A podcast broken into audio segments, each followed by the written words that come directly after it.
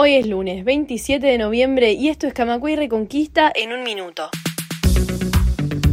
40 años del acto en el obelisco, un río de libertad, un hito que marcó el fin de la dictadura en Uruguay. A las 18 horas de hoy, organizaciones sociales, partidos políticos y población en general volverá a encontrarse para conmemorar este acto se desarrolla en el Palacio Legislativo la mesa redonda Reducción de la jornada laboral, presente y futuro. Participan de la mesa sindicatos, academia, legisladores y autoridades del BPS.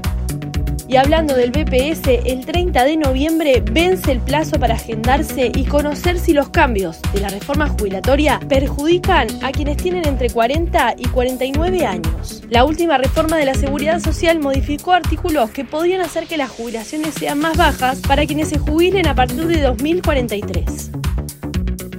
Más información en radiocamacua.1.